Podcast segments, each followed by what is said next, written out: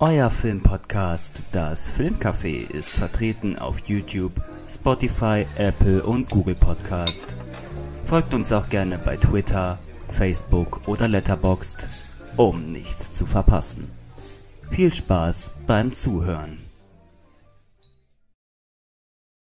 Einen wunderschönen guten Tag, herzlich willkommen zurück bei das Filmcafé. Ich bin Max und ich bin heute hier natürlich mit Justin Moin. und mit Marius von der Filmdialog. Hallo. Es geht heute um Filme, die nicht so bekannt sind und als ja, Geheimtipps sind. Also es geht heute um Geheimtipps. Und war, da Marius ja Gast ist, würde ich ihm gleich mal den Vortritt lassen und hau doch mal deinen ersten Geheimtipp raus. Ja, mein erster Geheimtipp ist ein Kurosawa. Und jetzt denken sich die Zuhörer, das ist doch kein Geheimtipp. Aber nicht Akira, sondern Kyosho, Kiyoshi Kurosawa. Kiyoshi Kurosawa ist ein zumindest in Japan relativ bekannter Regisseur. Der macht große Dramen und ist ein Regisseur mit einem sehr breiten Portfolio. Der kann wirklich von Drama bis Horror mhm. alles. Und ich möchte den Film Tokyo Sonata vorstellen. Ein Film, der mich wirklich kalt erwischt hat. Den habe ich nämlich einfach mal so bestellt, weil er bei der Masters of Cinema Series von Eureka enthalten war. Nur was bei denen, sagen wir mal, im ansatzweise Mainstream läuft, hat ja hier in unseren äh, eurozentrischen Gefilden nichts zu suchen. Ich meine, bei uns ist das ja nicht der Fall, dass das wirklich bekannt ist. Auf nationaler Ebene, ich glaube, wir haben zwei äh, Kurosawa-Filme von Kiyoshi Kurosawa, an die wir überhaupt rankommen. Tokyo Sonata ist ein Drama. Und es ist halt Sonata, natürlich lässt vermuten, es geht um Klavier. Und das wundert einen, weil er hat nicht so einen klassischen Aufbau mit, es geht um einen Charakter, der etwas erlebt, sondern es ist eine vierköpfige Familie und alle erleben unterschiedliche Abenteuer sozusagen mhm. und begegnen sich so, ja, begegnen sich einfach auf ihren Abenteuern immer wieder. Was dadurch den Film einfach ungemein spannend macht, weil manche Sachen sind auch einfach ein bisschen zurückversetzt in der Zeit und das lässt einen auch immer so sehr gespannt den Film verfolgen, weil die anachronistische Erzählung einen immer Fragen offen lässt. Man wundert sich, warum zum Beispiel ein Fenster offen steht, was aber in der, sagen wir mal, Episode der Mutter dann erklärt wird. Die Figuren sind alle recht gut ausgearbeitet, besonders der kleine Junge und der Vater, die sehr verschiedene Wertvorstellungen ähm, haben. Ich meine, wir sind hier in Japan. Natürlich ist der Vater wertvorstellungstechnisch relativ konservativ, möchte seine Kinder gut mm, erziehen. Mm. Und der junge Sohn, der möchte Klavier spielen und ja, da braucht er eine Klavierlehrerin. Hanneke, ich höre dir trapsen, ja, ja. Und ähm, hm. der Ältere, der möchte zum Militär. Das ist nicht so richtig, was genau seine Motivation ist. Das soll extra so ein bisschen ähm, im Verborgenen bleiben. Und nun beobachtet man eigentlich, wie diese vier Figuren, inklusive der Mutter, die sich vernachlässigt und nicht gewürdigt fühlt, wie sie sich aneinander abarbeiten, was so passiert. Und der Vater zum Beispiel verliert recht früh seinen Job in der Geschichte und wie das äh, japanische System nun mal ist, spuckt es natürlich die Leute ohne Arbeit recht hart aus. Deswegen ist ja dort diese extreme Leistungskultur, die wir uns ja so immer gar nicht vorstellen können. Ich meine, diese Klischees, es gibt immer einen Asiaten, der besser ist als du, kommen ja genau ja, durch so ja. eine okay. Haltung. Das merkt man dem Film auch einfach an, dass der sehr schön den Zeitgeist, zwar von 2009, aber den sehr schön einfängt. Ach, der ist von 2009? Ja, ein bisschen älter ist er. Okay. Ähm, ist jetzt aber auch nicht, dass er irgendwie eine bestimmte zeitliche Einordnung benötigen würde. Also er ist jetzt nicht an einem bestimmten Punkt fixiert, handlungstechnisch. Also gesamt ein toller Film. Er hat eine tolle Handlung, hervorragende Figuren. Er ist wunderbar japanisch, versucht sich auch gar nicht unbedingt zu öffnen. Also es ist wirklich sozusagen ein Film, der sich darauf besinnt, ein asiatischer, östlicher Film zu sein, was eigentlich, weil ich immer als was Starkes empfinde, anstatt sich halt an ähm, amerikanische oder sagen wir mal prinzipiell westliche Sehnormen anzugleichen. Das wird hier nicht gemacht. Der Film bleibt auch relativ sperrig beim ersten Mal sehen, ist aber sehr, sehr eigen. Er gefiel mir sehr gut und ich möchte ihm eigentlich auch jeden ans Herz legen. Tokyo Sonata von Kiyoshi Kurosawa ist meine erste Empfehlung, mein erster okay. Geheimtipp. Dann würde ich jetzt mal sagen, ich gebe zurück zu euch und Was habt ihr noch so? Oder was habt ich ihr ich habe eine Frage zu dem Film. Ähm, würdest du sagen, dass das ein Film ist, der, also das ist ja so ein eher schwer zugänglicher Film, sagst du, ein bisschen sperrig. Aber, also kann man sich den, wenn man jetzt, was weiß ich, Blockbuster eher guckt und so, kann man sich den trotzdem geben? Oder Würde wenn man auf der Suche ist halt nach Geheimtipps? Ich würde sagen, ja, man kann ihn sich gut geben. Das ist einfach so die Sache, er ist, er ist leicht an einigen Stellen. Einige Geschichten haben eine, haben etwas schön Leichtes, man kann sie gut gucken. Das ist hier jetzt nicht äh, schwer und zieht einen runter, wie das äh, schwere asiatische Dramen doch immer sehr gut können. ja. Und, oder auch, auch asiatische Mainstream-Filme, Sachen wie Audition zum Beispiel, äh, ist, ja, ist ja wirklich ein Film, der einen an vielen Stellen doch arg runterzieht. Und das ist bei Tokyo Sonata nicht der Fall. Den kann man eigentlich auch, sagen wir mal, als Arthouse-Einsteiger, so blöd Oh, das ist gut. das Oh, jetzt ist. Den kann man auf jeden Fall gucken. Also empfehle ich eigentlich jedem, den mal zu gucken und da auch eine eigene Meinung zu, zu entwickeln. Klingt aber auch wie ein Film, der halt, wie du sagst, eher so aus verschiedenen Sichten erzählt ist und dadurch so ein bisschen episodenhaft. Und dann kann es natürlich sein, dass die eine, die einen Sachen einen mehr interessieren als die anderen. Ja, also die, äh, die Option besteht ja eigentlich immer, aber ich würde jetzt auch nicht sagen, ich habe einen speziellen Fokus, zu dem ich zurückkehren möchte. So wie, sagen wir mal, bei Pulp Fiction möchte man einige Stories doch deutlich lieber erleben als andere. Aber das ist hier nicht der Fall. Man hat dieses, dieses breit gefächerte Portfolio an Eindrücken und die eigentlich alle zueinander passen.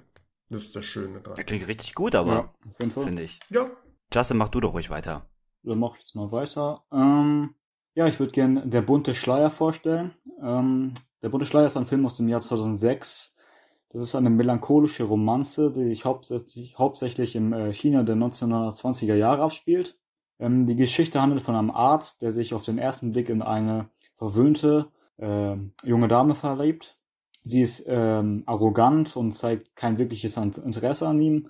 Trotzdem möchte er sie lieben und nimmt sie zu seiner Stationierung in Shanghai mit, wo er gegen den örtlichen Cholera-Befall und sein Beziehungsproblem zu kämpfen hat. Äh, vielleicht denkt man jetzt, dass es ein chinesischer Film ist, weil halt der in China spielt, aber der ist mit einem amerikanischen Cast hauptsächlich. Ähm, in den Hauptfiguren sind äh, Edward Norton und äh, Naomi Watts.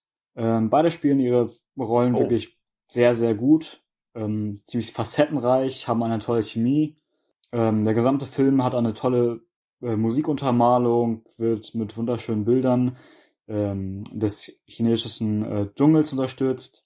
Außerdem wird auch das Leid des Volkes unter dem tödlichen Cholera ähm, stark dargestellt. Also Cholera ist ja so eine Infektionskrankheit. Also man hat kriegt Fieber, Husten und dann stirbt man ziemlich qualvoll. Aber hauptsächlich wird ähm, im Film halt dieser Beziehung von den beiden Hauptdarstellern gewidmet.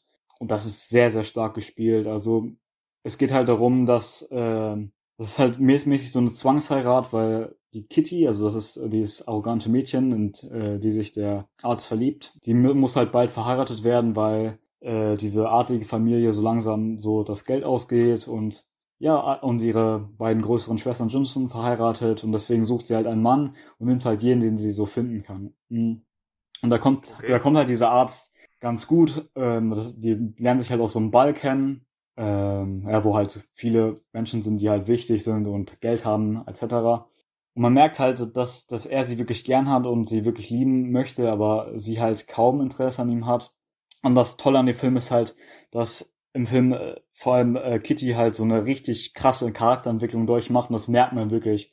Und dann merkt man auch, was für fähige Schauspieler Edward Norton und Naomi Watts sind. Also wie gut sie, sie einfach spielen, wie gut die Chemie ist, wie realistisch diese Beziehungsprobleme dargestellt sind. Ähm, ja, das alles endet dann in einem sehr emotionalen Finale und ist wirklich empfehlenswert. Also es ist, hört sich vielleicht für, für ein paar Leute an wie so eine kitschige Romanze, ist aber wirklich sehr bodenständig und auf jeden Fall eine Empfehlung wert. Ja, alleine wegen dem Cast Ja. ist es schon. Auf jeden Fall. Und wenn es ein unbekannter Cast ist, wo du, du sagst, er ist gut, ne? Der Film ist noch Äh, gut. unbekan also be- bekannter Cast, aber unbekannter Film. Ja, unbekannter Film. Also den, den habe ich auch äh, auf dem Flohmarkt mal auf DVD gefunden. Sah interessant aus. Naomi Watts, Edward Norton sind ja eh eigentlich schon fast ein Kaufgrund. Habe ich mitgenommen, hat mir gut gefallen und ja, würde ich auf jeden Fall weiterempfehlen. Ich, ich finde einfach so interessant, so der bunte Schleier, da hatte ich tatsächlich noch nie Mhm. von gehört. Aber er ist auch einfach zwischen The Illusionist und der unglaubliche Hulk rausgekommen. So, Ja. Oh Mann. so, so das ist so, so die denkbar schlechteste Zeit, um seinen Edward Norton-Film ja. zu releasen. der, der Illusionist ist ja auch ziemlich guter Film, den habe ich auch gesehen. Ge genau, aber zwischen diesem, sagen wir mal, relativ anspruchsvollen Film und der Comic-Verfilmung so, so eine Romanze. Und der ist im selben Jahr wie The Illusionist. Bin ich doch Ja. sehr überrascht. Ja, Edward Norton, Toller großer Schauspieler, Schauspieler. Ja, ja, ja. Ja. Motherless Brooklyn würde ich einfach mal nur kurz einwerfen. Hat den einer von euch Nee, gesehen? aber das ist ja sein Regiedebüt, ne? So gut. Ich habe den im Kino gesehen. Das ist eigentlich ein Geheimtipp, den man jedem empfehlen sollte. Wenn ihr auf Noir-Filme oder Neo-Noir eher gesagt steht, unbedingt gucken. Ich, der hat mich Ja, richtig beeindruckt. Soll ich weitermachen? Gerne. Ich habe jetzt, ihr habt ja, das, was ihr gesagt habt, sind ja eher so ruhigere Filme, ne? Jo. Meine. Ich habe jetzt wirklich was komplett anderes. Ich habe einen, äh, ja, Horrorfilm, der heißt The Loved Ones. Von 2009 ist der. Da geht es um einen jungen Mann, der, äh, es geht halt da zur Schule und so eine Mitschülerin von ihm findet den ganz toll. Und es gibt so einen Abschlussball und sie findet ihn ganz toll und fragt ihn dann, ja, können wir da mal zusammen hingehen zum Abschlussball? Und er sagt nein. Und dann wird er irgendwann, eines Nachts wird er gekidnappt und wacht auf dann bei ihr zu Hause. Und dann geht dieser Film los. Das ist so die Prämisse des Films. Und meine Fresse. Äh, wirklich.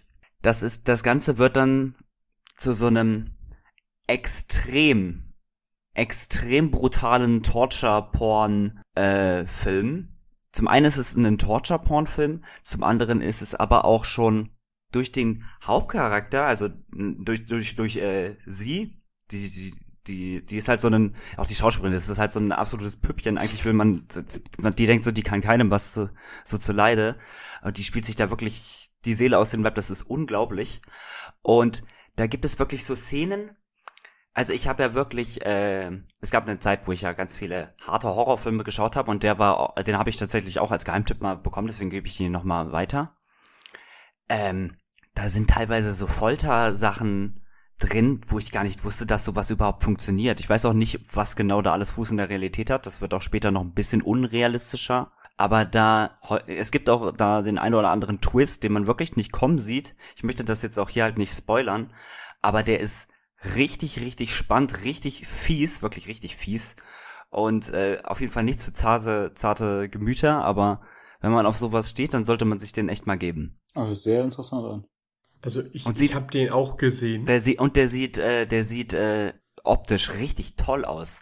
Der hat halt, das ist halt so, ich, ich mag es ja, wenn Filme so einen extremen Kontrast schaffen und der ist unfassbar brutal, also wirklich, aber also nie selbstzweckhaft, sondern ähm, er ist halt unglaublich brutal, ekelhaft, wirklich richtig verstörend, aber zum anderen sieht er richtig quietschbunt aus und das passt halt eigentlich zu diesem, was, was sie ausstrahlt, so. Sie strahlt ja eigentlich so was extrem Niedliches aus, aber wird dann halt, ist inhaltlich halt so eine absolute, ja, Killermaschine. Du hast den auch gesehen, Marius? Ja. Wie findest du den Und denn? äh, Ohne jetzt zu ich spoilern. würde dir da, nee, ich, ich würde dir da komplett beipflichten. Der Film hat eine tollen, eine tolle Hauptfigur, dieses Mädchen. Sie, sie nimmt einfach den ganzen Raum ein mit ihrem quietschpinken Outfit, was ja auch auf dem Cover der ja, das sehr Cover, schönen Wackelbild Blu-ray ist. Da wäre ich ja halb so Cinemanuel, wie ich das hier lobe. Und ähm, nee, also ganz toll einfach, wie das alles dargestellt wird. Und dass das, es ist ja irgendwie eine relativ bekannte Prämisse, aber es ist ja beinahe ein Kammerspiel. Ja, Und das ja. setzt sich aber so gut um mit, mit diesem, mit relativ wenig Figuren. Das hätte auch, natürlich nicht so grafisch, auch Hitchcock irgendwie inszenieren können. Ja, hast du recht. Ich finde nämlich auch, der Film hat ja dann wirklich, wie durch, was auch zur Kammerspielatmosphäre beiträgt, wirklich wenige Figuren. Es gibt halt sie, es gibt die verwahrloste Mutter und es gibt den Vater, zu der sie auch eine sehr spezielle Beziehung hat. Und jeder Charakter ist irgendwie interessant. Die, und die werden alle gut beleuchtet, aber so, dass du danach dir immer noch, dass es irgendwie so creepy ist, weil du nicht wirklich alles über die weißt. Manches kann man so nicht wirklich erklären. Und es ist, also das ist eine ganz, ganz, ganz unangenehme äh, und Atmosphäre, die der Film hat und äh, es ist auch richtig, wie gesagt, richtig, richtig hart. Ähm, wirklich, wirklich nichts für zarte, zarte Gemüter, finde ich. Richtig, richtig übel. Oh, das sieht richtig geil an, muss ich sagen. Direkt auf die Watchlist Den gewandert. empfehle ich echt. Der ist wirklich geil. Ja, super Film auf jeden Fall. Gut, das, ja, das äh, ist mein Film. Ja, dann ist Marius wieder Dann dran, Ma? Marius. Ja, mein zweiter Film. Ich habe lange überlegt, was ich als zweiten Film nehme. Der erste stand recht schnell fest, Tokyo Sonata. Und beim zweiten Film hatte ich so eine Auswahl und war mir nicht sicher, welchen ich nehmen soll. Und am Ende ist es ein deutscher Film geworden. Ein Film mit Jürgen Vogel. Und zwar ein Film von 2005 müsste der sein. Ja, ein zweieinhalb Stunden, äh, Entschuldigung, 2006, ähm, ein zweieinhalb Stunden laufender Film, Der freie Wille. Schon mal davon gehört? Ah, nö. Jürgen Vogel ist ein Vergewaltiger. Und es geht jetzt praktisch in zweieinhalb Stunden rum, dass er nach einer siebenjährigen Haftstrafe lernen muss. Oh nee, sogar neun. Stimmt, es, es wird sieben angedacht und dann bekommt er neun. Ähm, er muss einfach jetzt lernen, damit umzugehen. Und natürlich, man will ja keine Verbindung mit der Figur, also mit einem Vergewaltiger aufbauen. Nur der Film setzt das so um, dass er dir ganz am Anfang die Vergewaltigung gibt. Und jetzt hast du diese Figur, mit der du jetzt Zeit verbringen musst, mit einem Vergewaltiger. Und du erlebst einfach, wie er, wie er sich ein Leben praktisch gesehen aufbaut. Oh, Wie er in eine, okay. ja, wie, wie er es schafft, sich davon zu, zu lösen und wie er jetzt in, in, wie er, was er jetzt natürlich auch für Programme durchlaufen muss. Und das erlebt man einfach mit.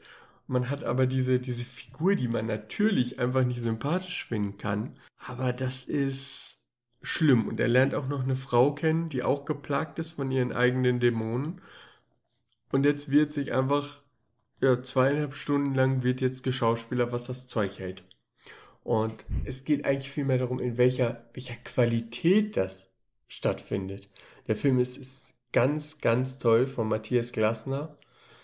Und das, das funktioniert einfach. Man, man schaut halt einfach einer Figur zu, die man in jedem anderen Film natürlich als, als den Bösewichten da, Bösewichten, als, als den Bösewicht darstellen würde. Als den Antagonisten, Ja, jemand, der ja. aufgehalten werden muss. Und das ist ja einfach nicht der Fall. Der Film versucht das auch, also er, er natürlich kreidet er diesen Punkt der Vergewaltigung ganz klar an, aber er schafft es, das auf eine sehr natürliche Weise zu machen. Der Film hat auch eine Wunder, er hat halt keine schöne Farbpalette, er hat diesen deutschen Naturalismus, dass eigentlich alles kaum beleuchtet ist und eher so ein bisschen entsättigt, was er auch während der 2000er sich oft umtrieb, bevor man halt äh, irgendwann dieses sehr äh, sepiafarbene Bild bekam. Und das, das hilft diesem Film wirklich kühl zu werden. Da gibt's äh, Also, eine Szene in Ich hab, also geht es, ist das Thema so wieder, Wiedereingliederung in die Gesellschaft oder wie? Ja, auch. Das, das ist ein großer, großer Brocken an Handlung. Es geht halt immer gleichzeitig um sehr viele Sachen. Also es sind, gerade weil der Film so eine extreme Länge hat, äh, ist es schwer ein genaues Hauptthema. Es geht halt eigentlich darum, dass man wirklich Zeit mit, äh, mit, mit einem verurteilten Vergewaltiger verbringt und der dann, der muss natürlich auch zu seinem Bewährungshelfer und der äh, lehrt ihm dann zum Beispiel zum Kampfsport zu gehen. Als Beispiel, ich möchte halt nicht zu tief einsteigen, weil das ist eigentlich das, was den Film ausmacht, dass er halt jemanden kennenlernt und jetzt eine Beziehung aufbaut und wie, wie das alles verläuft und dass er auch selbst weiterhin ähm, nicht Rückfälle hat, aber dass er natürlich mit einer Triebkraft kämpfen muss, so als, als Triebtäter. Und das ist was, was den ganzen Film vorantreibt, dass man immer nicht weiß, was wird passieren. Es ist ein unfassbares Finale und ja, es ist einfach ein unfassbares Finale. Der Film schafft es, einen die ganze Zeit zu fesseln und das über die Laufzeiten. Dabei ist es ein langsamer Arthouse-Film, aber ich kann ihn wirklich jedem empfehlen. Also Der freie Wille von Matthias Glassner mit Jürgen Vogel. Matthias Glassner hat einfach alles bei dem Film gemacht. Also Regie, Drehbuch, Produktion, Kamera und Schnitt. Das ist ordentlich, so wie wir bei das Filmcafé. Exakt das. Hoffentlich seid ihr keine Triebtäter. Nee. So, nee, jetzt, nee, jetzt war ernsthaft. äh, Der Film ist von vorne bis hinten fantastisch. Also unbedingt gucken, das ist einer der großen deutschen Filme, der leider sträflich übersehen Sehr wurde. interessante Ey, aber Thematik. klingt, aber auch. klingt echt gut, ja. Klingt echt gut. Ich, ich habe auch Interesse. Auf jeden Fall. Deswegen unbedingt, unbedingt reinschauen. Ja, dann, äh, ich, ich, ich werf den Ball zu Justin. Das war eine schreckliche Schulreferenz. Oh Gott. Ja, dann bin ich wieder dran. Ähm, ja, musste kurz überlegen, was ich dann als zweiten Geheimtipp auswähle. Ich habe mich jetzt für Fist of Legend entschieden. Das ist Ah, dieser Martial Arts Film. genau, das ist ein äh, chinesischer Martial Arts Film aus dem Jahr 1994 mit Jet Li in der Hauptrolle. Genau, ähm, ja, es geht halt um Jet Li. Er spielt einen chinesischen äh, Studenten, der als ähm, Austauschstudent in Japan studiert. Und da wird er halt mit diesen typisch rassistischen Kommentaren äh, konfrontiert und Ausgrenzung. Trotzdem hat er dort eine ähm, japanische Freundin, also Freundin, Freundin. Und ja, mit der hat er eine Beziehung. Aber eines Tages kommt es halt zu so einer Konfrontation mit so einem japanischen Clan und die greifen ihn dann an und dann bekommen halt alle mit, dass er so ein übelst heftiger Kämpfer ist und der macht halt alle fertig. Und durch Zufall bekommt dann ähm, Jet Li mit, dass sein früher äh, Sensei gestorben ist. Er wurde im Kampf getötet in seinem ansässigen Dojo in äh, China. Als er das erfährt, macht er sich wieder direkt auf den Heimweg nach China und er möchte halt die Lage da auschecken.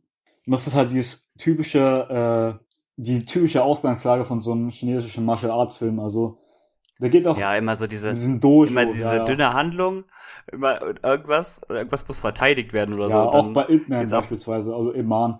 Ähm, da ist ja auch im Dojo und da werden die gegenseitig äh, herausgefordert, wer hat das beste Dojo mit den besten Kämpfern und so weiter und so fort. Ähm, ist halt diese typische Ausgangslage, aber was den Film auf jeden Fall für mich persönlich ausgemacht hat, vor allem für das Alter, also normalerweise so 1990, 1980, dann meistens waren diese chinesischen Martial Arts Filme, dass die dann immer so dieses Rumgehopste, weißt du, dass die immer so rumschreien wie bei diesem Bruce Lee Film, okay, die sind jetzt ein bisschen älter, sind 70er mäßig und so, und die machen so, ah, ah, so, weißt du, aber hier, hier war das tatsächlich weniger der Fall und das hat mich halt, hat, hat mir halt besser gefallen. Und es war zum Teil auch etwas ernsterer Ton und die Kämpfe waren auch wirklich gut inszeniert, also das ist gute Action, das ist nicht diese typische Jackie Chan Action, wo jemand da gegen, keine Ahnung, gegen den Tisch gehauen wird und dann fällt er hin und steht wieder auf und so, sondern es ist wirklich gute Action, also Oder- richtig gute Martial Arts Action.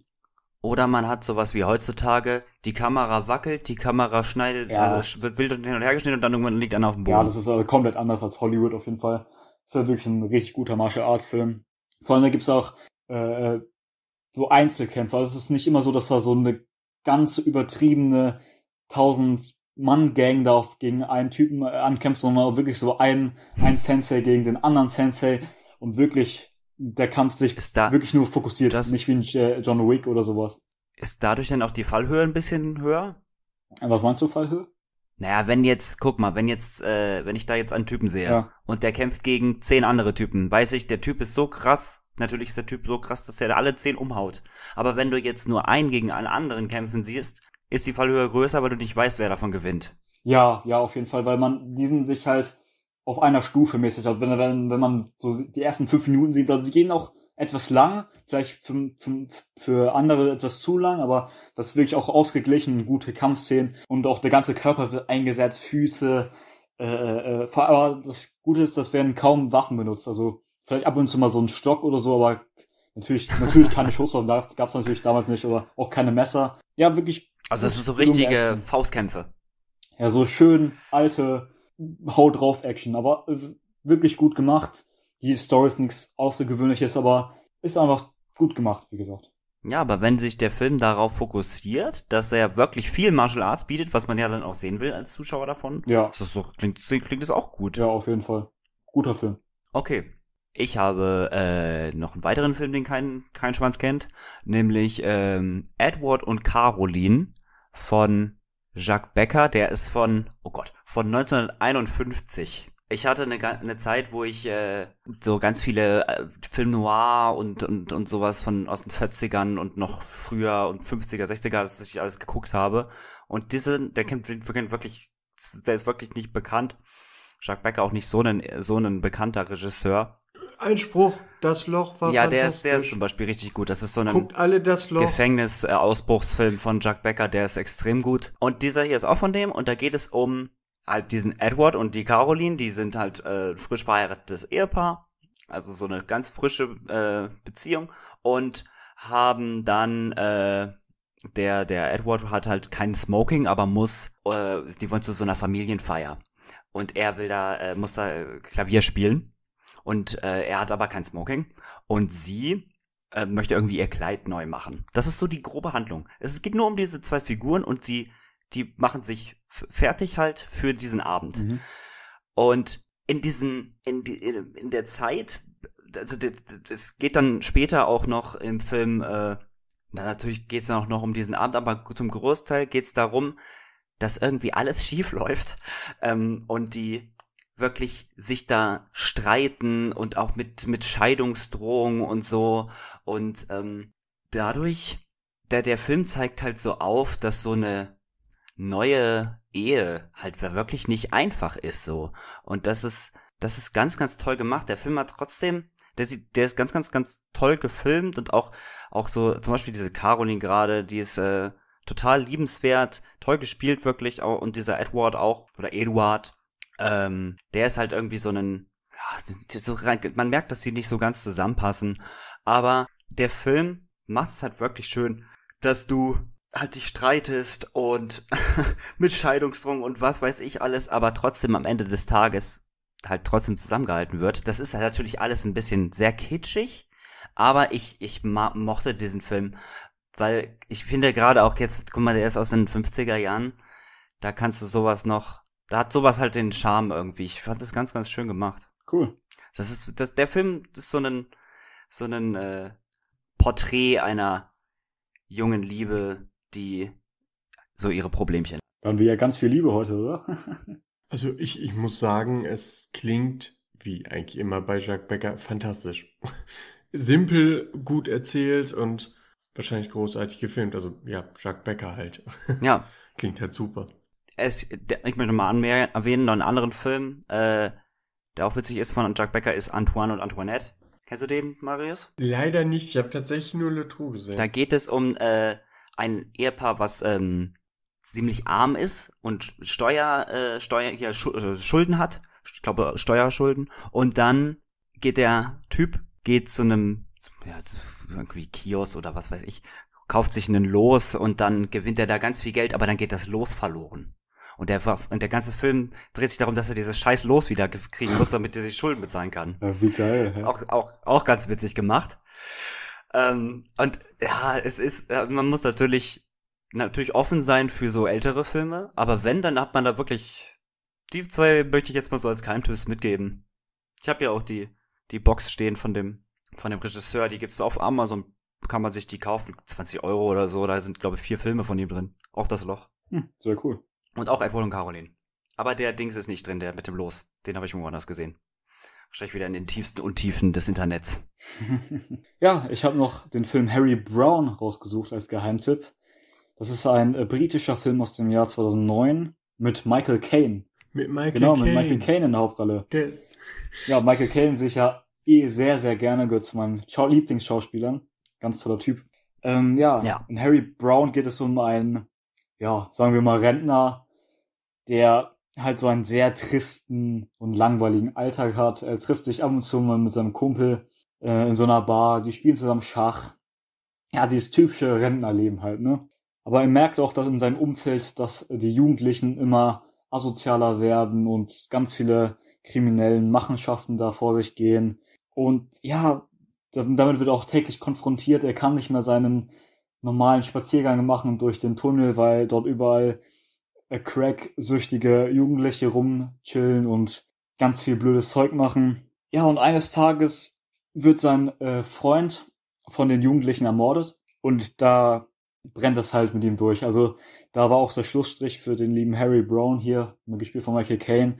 Und da nimmt er halt so so einen gefühlten schon so einen John Wick Rachefeldzug. Zwar nicht so actionreich wie John Wick oder so, aber zum Teil auch gut inszeniert. Ähm, ja, aber der Film lebt halt auch irgendwie mehr von seiner Story als von der Action. Also die Action ist zwar ist schon eher dritt- oder zweitrangig, es geht halt mehr einfach um diese Geschichte, um diese aufblühende Zeit von diesen ganzen Ju Jugendlichen, wie es immer schlimmer wird, auch wie sie durch Medien mit den Drogen konfrontiert werden und dann immer, immer weiter in die ganze Materie reinkommen und auch das gesamte Umfeld damit zerstören. Diese ganzen Ghettos da in Großbritannien. Und auch mit der Polizei. Es, geht, äh, es gibt zum Beispiel auch eine junge Kommissarin, die sich mit dem Fall beschäftigt und halt irgendwie mal versucht, das Beste daraus rauszuholen und dass mit keiner verletzt wird, aber letztendlich klappt das nicht wirklich und ja, Michael Caine muss das selbst in die Hände nehmen. Ja, und wirklich gelungener Film, hat auch viel mit Politik zu tun. Und jeder, der Michael Caine mag und den die Thematik anspricht, auf jeden Fall große Empfehlung, die daraus geht. Hm. Okay. Und ich möchte zum Ende, weil ich ja bestimmt hier nochmal irgendwann vorbeigucke, einen Film ankündigen, der so obskur und komisch ist, dass ich ihn nur ankündige, weil ich ihn selbst noch nicht gesehen habe, um ihn nächstes Mal zu besprechen. Oder euch zu erzählen. 1. April 2000 von Wolfgang Liebeneiner. Das ist ein österreichischer Film von 52, der sich mit dem Jahr 2000 auseinandersetzt. Ich habe keine Ahnung. Das Okay. Cover ist absolut großartig. Das ist irgend so ein fliegender Globus. Also der ist aus dem, warte mal, der ist aus dem Jahr 22 1952? 1952 und behandelt das Jahr 2000. Also eine Zukunftsvision. Okay, das klingt interessant. Also natürlich schwarz-weiß. Es ist, ist als Bild, eigentlich sieht man darauf nur einen großen Globus, also so, so ein globusartiges Raumschiff mit kleinen Kugeln drumherum, Okay. die umkreisen auf so einer Laufbahn. Ich habe keine Ahnung, worum es gehen soll. Es behandelt wohl damalige Politik irgendwie satirisch. Keine Ahnung. Wenn ich irgendwann mal wieder Gast bin, werde ich den Film euch erklären, weil ich bin selbst sehr gespannt drauf. Okay. Na wunderbar. Haben wir noch einen. Das ist doch ein ganz guter Abschluss. Oder habt ihr doch noch einen Film? Nö, von meiner Seite war's das. Nee, ich bin auch leer. Wunderbar. Dann würde ich sagen, schaut bei dem absoluten Arthouse-Filmkanal der Filmdialog vorbei Yay! mit Marius und wie heißt sein Kumpel? Lennart. Ja, schaut da auf jeden Fall vorbei. Folgt uns auf äh, Spotify, auf Apple Podcast, auf Google Podcast, auf Twitter, auf Facebook, auf Letterboxd. Wir sind wirklich überall. Instagram. Ähm, und dann würde ich sagen, bis das nächste Mal bei Das Filmcafé. Tschüss. Tschüss. Tchau!